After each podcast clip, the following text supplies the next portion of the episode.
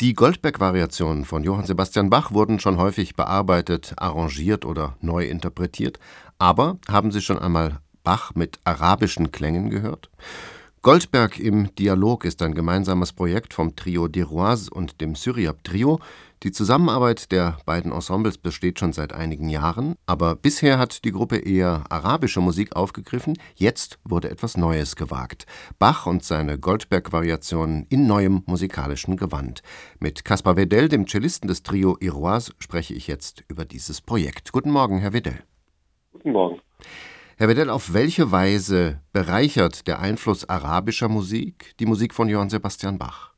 auf ganz, ganz unterschiedliche Art und Weise. Zum einen die Instrumente an sich, die mit Kanun, Ud und den arabischen Percussion-Instrumenten tatsächlich auch viel näher an den barocken Instrumenten aus Bachs Zeit sind als unsere modernen Streichinstrumente. Mhm. Und Kanun klingt fast wie ein Cembalo und eine Ud ist einfach eine, eine arabische Form der Laute. Und zum anderen natürlich durch die Harmonik, die die mit einbringen die Improvisation, die Rückung in die arabischen Tonarten, das gibt dem Ganzen nochmal eine ganz andere Tiefe. Ich würde aber auch nicht sagen, dass es Bach bereichert, sondern es ist einfach eine andere Art, darüber nachzudenken. Mhm. Wie sind Sie auf die Goldberg-Variationen gekommen? Eignen die sich besonders gut für so eine Form der Zusammenarbeit? Tatsächlich, weil wir ein Streichtrio sind, eignen sie sich total gut, weil mhm. sie maximal dreistimmig sind und sehr gut aufzuteilen. Das ist ja tatsächlich auch ein Standardwerk in der Streichtrio-Literatur. Und auf Bach sind wir gekommen, weil wir 2018, glaube ich, ein Konzert mit dem Syriab-Trio gemacht haben. Und die haben aus dem Notenbüchlein von Anna Magdalena Bach ein Stück genommen und darüber improvisiert. Und das war so wunderschön, dass ich irgendwie das immer im Kopf hatte. Und dann, als wir im Trio dann die Goldberg-Variation gearbeitet haben, dachte das müsste man doch gemeinsam mit denen mal entdecken. Wie sind Sie dann an diese Goldberg-Variationen herangegangen im musikalischen Prozess? Haben Sie improvisiert, damit gespielt oder sich eher an den Notentext gehalten? Wie ging das vonstatten? Uns war ganz wichtig, dass wir Bach nicht zu nahe treten. Also wir haben alle einen unglaublich großen Respekt, auch die syrischen Musiker, vor Bach und die halten die Musik auch sehr hoch. Und uns war wichtig, dass wir da mit Respekt rangehen an die Sache und deswegen sind wir tatsächlich von dem Konstrukt, was Bach ausgedacht hat, nicht abgewichen. Also es gibt eben eine Arie am Anfang, dann 30 Variationen darüber mhm. und dann die Arie wieder am Schluss.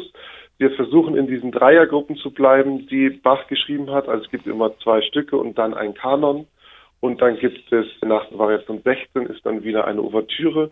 Und so dieses ganze Konstrukt haben wir versucht nicht zu verlassen. Und wir fangen tatsächlich bei Bach Original an und bringen dann immer mehr arabische Elemente und Freiheiten dazu, sodass wir am Schluss die Variation quasi einmal umgewandelt haben in eine arabische Version der Goldberg-Variation. Sie kommen in der Arie 2 dann wo an, wo das Ganze verschmilzt und gleichberechtigt nebeneinander steht. Mhm.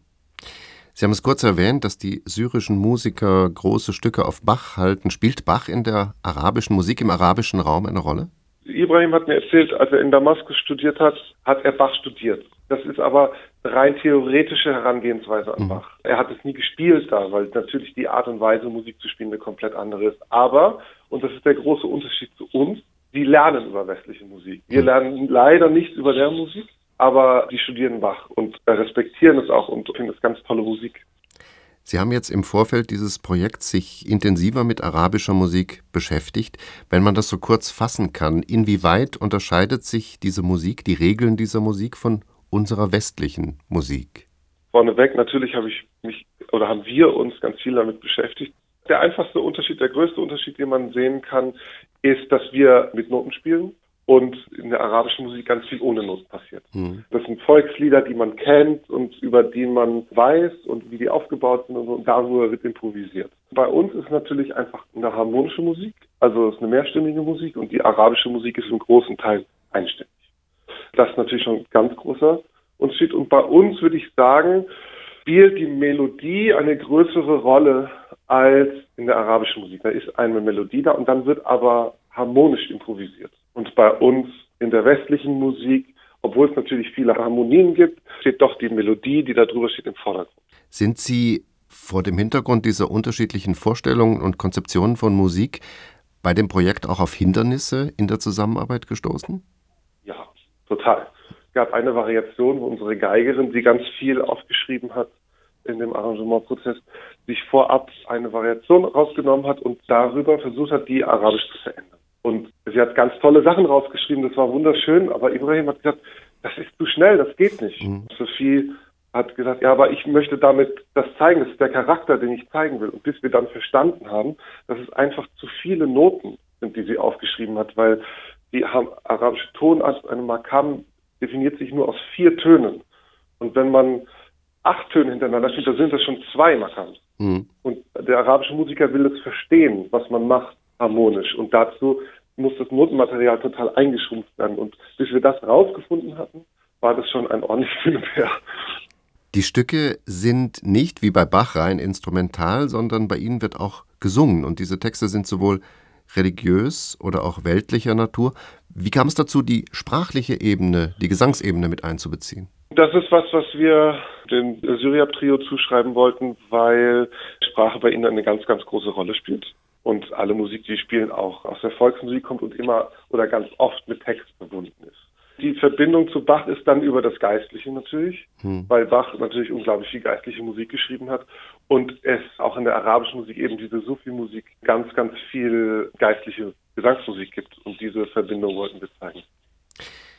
Sind für die Zukunft weitere Projekte in dieser Zusammenarbeit geplant? Ja, ist aber noch nicht spruchreif, aber wir wollen gerne noch ein bisschen weiter mit denen zusammenarbeiten und haben ein paar Ideen, die wir rausbringen werden.